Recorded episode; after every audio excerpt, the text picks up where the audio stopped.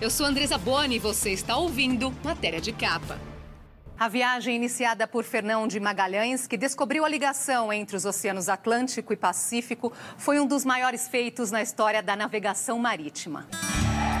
Noz moscada, pimenta, canela, gengibre. No início, eram as especiarias, capazes de fisgar o homem do ocidente pelo paladar e os fazer atravessar os perigos do mar. No século XVI, o português Fernão de Magalhães embarcou para encontrar uma nova rota marítima para as Índias e entrou para a história por ter feito a primeira expedição que deu a volta ao mundo e provou que a Terra é redonda. A viagem teve início no dia 20 de setembro de 1519. San Antônio, Concepción, Vitória, Santiago e Trinidad foram as cinco caravelas que, com 270 tripulantes, deixaram o porto de Sanlúcar de Barrameda, em Sevilha, na Espanha. Seis dias depois, a primeira parada, nas Ilhas Canárias. Até aí, tudo ia bem. Na calmaria. Depois de 11 semanas de navegação, no dia 13 de dezembro, as cinco caravelas chegam ao Rio de Janeiro. Os registros no diário de bordo dão o tom. Fizemos trocas vantajosas. Por um espelhinho, deram-nos peixe suficiente para alimentarmos 10 pessoas. Trocamos também cartas de jogar. Por um rei de ouros, deram-nos seis galinhas. E ainda se convenceram de que tinham feito um magnífico negócio. Os habitantes não são cristãos, nem tampouco idólatras, porque não adoram nada. A natureza é sua única lei. E sobre os índios escreveram: os homens e as mulheres são tão vigorosos e tão bem proporcionados como nós. Pintam o corpo, principalmente a cara. Mais um mês de viagem. Em 12 de janeiro de 1520, encontraram um grande rio de água doce, o Rio da Prata, hoje território argentino. Depois de enfrentarem uma terrível tempestade, em 31 de março fazem uma parada mais ao sul, em Porto San Julián. No imaginário dos portugueses, um lugar onde habitam os canibais ou comedores de homens, que davam passadas tão grandes que nem mesmo correndo era possível alcançar. Além da revolta dos mares, a expedição teve também adversidades internas. Comandantes dos outros navios planejavam uma traição contra o capitão-geral. Fernão de Magalhães mandou decapitar Gaspar de Quesada, o comandante do navio Concepción. Mas não havia tempo a perder. As caravelas seguiram rumo a Cabo Virgem. Lá, o grupo ancorou durante meses para missões de reconhecimento. Numa delas, a nau Santiago se perdeu e naufragou. Em seguida, houve um motim. Mais uma baixa. A nau San Antônio retornou à Espanha.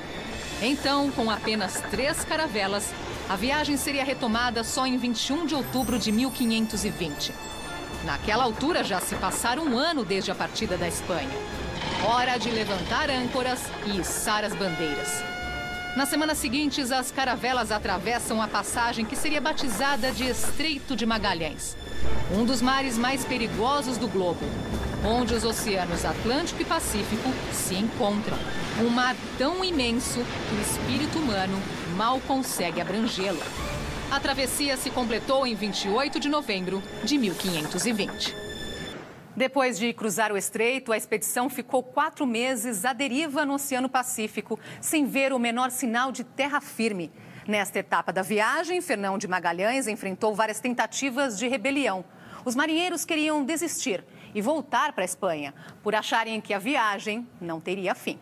Perdidos no meio do Pacífico, eles só iriam encontrar um local de ancoragem em 17 de março de 1521. Era a ilha de Romonron, que hoje pertence ao arquipélago das Filipinas. Onze dias depois, uma outra escala em Lamassaua. Depois de uma parada na ilha de Cebu, as caravelas chegam a Mactã, também no atual arquipélago filipino. Era 27 de abril quando aconteceu o improvável. Embora alertado por seus companheiros de viagem, Fernão de Magalhães se envolveu em um conflito com os índios locais. Armado apenas com uma pistola de um único tiro, foi morto a flechadas. Um final trágico e melancólico para quem realizou uma das maiores façanhas da humanidade. Parece difícil de acreditar, não é mesmo? O homem que lutou para tornar a expedição uma realidade, que estava perto de completar a primeira circunavegação do globo, foi morto a flechadas, num confronto que, segundo relatos, era desnecessário. Após a morte de Fernão de Magalhães, o segundo homem na hierarquia, Juan Sebastião Cano, assume o comando da expedição, que ainda estava muito longe do fim. Ao deixar Maquitã em abril de 1521, a expedição parou em várias ilhas da região e só foi aportar por um tempo mais longo nas Molucas, em 8 de novembro. A etapa seguinte foi um longo percurso pelo Oceano Índico até cruzar o Cabo da Boa Esperança, no extremo sul da África. Era o dia 19 de maio de 1522. De volta ao Atlântico estava completada a circunavegação do globo, um dos maiores feitos na história dos descobrimentos. Em seguida, a expedição tomou rumo norte, alcançando o arquipélago de Cabo Verde em 9 de julho de 1522. Dois meses depois, a única nau que restou entrou no porto de Sanlúcar de Barrameda, na Espanha. Era 6 de setembro de 1522. A bordo da Vitória, apenas 18 tripulantes, sobreviventes de três anos de aventuras. O professor de História da USP, Rodrigo Monteferrante Recupero, conta mais sobre essas primeiras embarcações. Tem uma longa trajetória de viagens, né?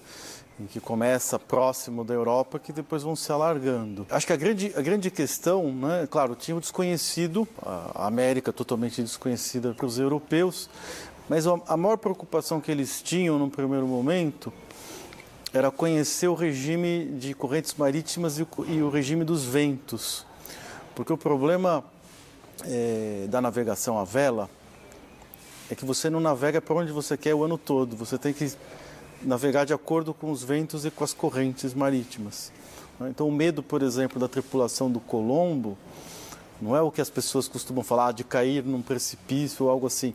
O medo deles era não ter vento para voltar para a Europa. Então tinha essa, essa, esse componente. O outro problema que ocorria muito é que próximo do litoral, por causa dos recifes e outros tipos de né, é, como é que fala, vai ficando com menos fundo, né? Os, os, navios vão chegando perto da terra, ali que aconteciam os naufrágios, porque estava navegando e de repente batia num rochedo submerso. Né? Então tinha todas essas possibilidades de, de ocorrência.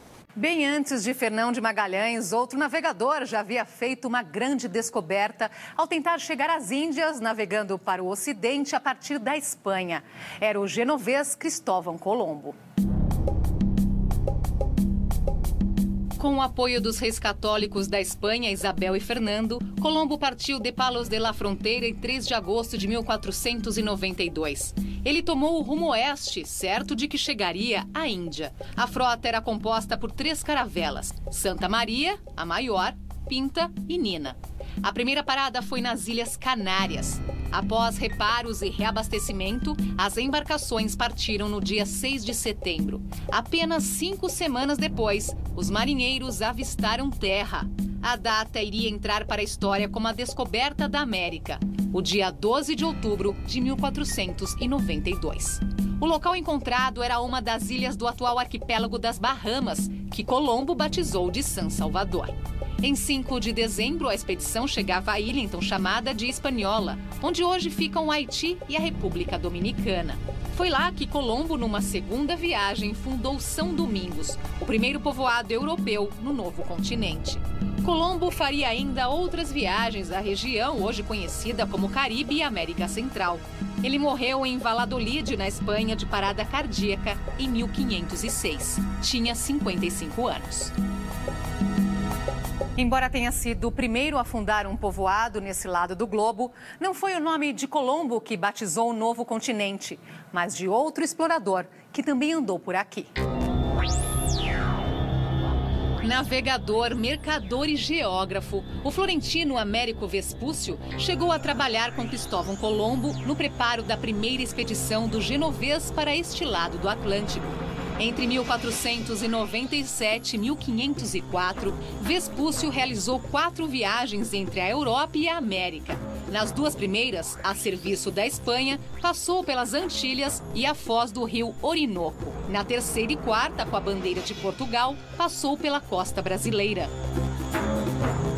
Vespúcio foi o primeiro a demonstrar que o Brasil e as Antilhas não faziam parte das Índias como inicialmente acreditava Colombo. Não demorou muito para que seu prenome, Américo, fosse utilizado para batizar o novo continente.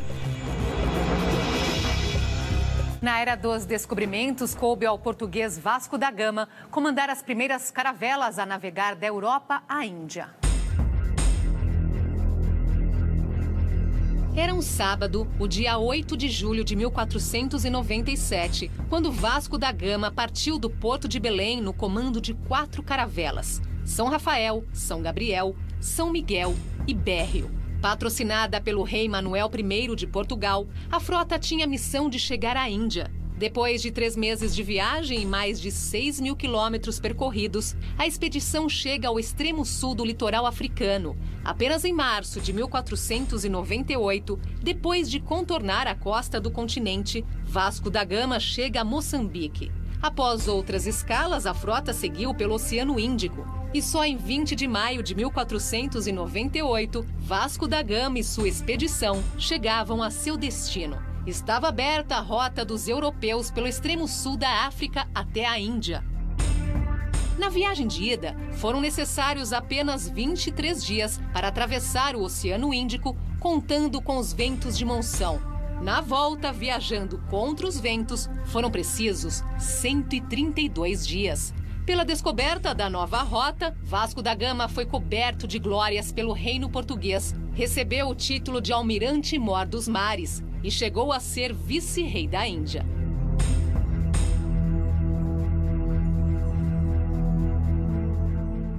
Cristóvão Colombo pretendia chegar às Índias e descobriu a América. Pedro Álvares Cabral também iniciou uma viagem com destino às Índias e acabou descobrindo o Brasil. Navegar era preciso, como dizia o poeta, mas também era muito difícil. No dia 22 de abril de 1500, Cabral chegou à região onde hoje fica Porto Seguro, na Bahia, no primeiro contato com o território que viria a ser chamado de Brasil. Na verdade, Cabral estava a caminho das Índias. Por ordem da coroa portuguesa, ele deveria seguir a rota descoberta dois anos antes por Vasco da Gama, que passava pelo Atlântico Sul, contornando o Cabo da Boa Esperança, e seguir pelo Oceano Índico até as Índias. Há duas versões para o desvio da rota. Uma tempestade teria atingido as caravelas e forçado a saída para o oeste. A outra diz que a mudança de rumo teria sido intencional, porque Cabral acreditava na possibilidade de existência de terras não exploradas. Embora a descoberta do Brasil seja atribuída a Cabral, antes dele, um outro navegador andou por aqui. Em 1498, Duarte Pacheco Pereira partiu do arquipélago de Cabo Verde, passou pelo litoral onde hoje ficam o Maranhão e Pará e seguiu até a foz do rio Amazonas. A diferença entre as duas expedições é que Pereira não reivindicou os territórios por onde passou em nome da coroa portuguesa.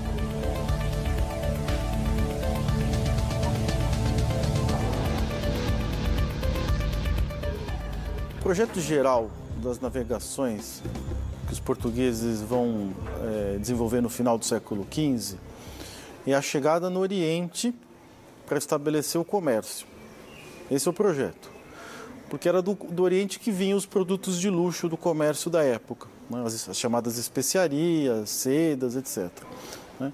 E que os europeus então tinham interesse nesse comércio. Esse comércio até então era feito pelo, através dos árabes no, no Oriente Médio.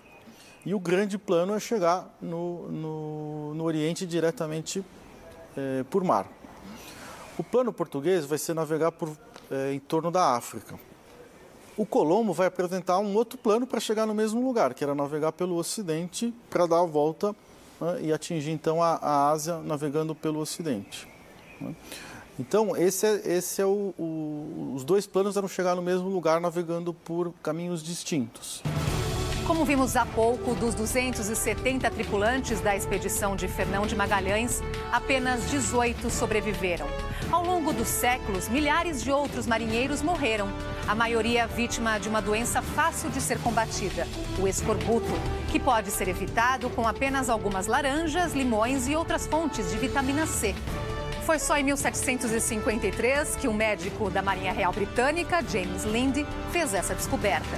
Mas ainda se passaram quatro décadas até que frutas ou legumes contendo vitamina C fossem incluídos nas refeições de bordo. Isso em 1795. E pensar que naqueles tempos de superstição, quando os tripulantes temiam monstros marinhos, um inimigo poderoso estava bem mais perto.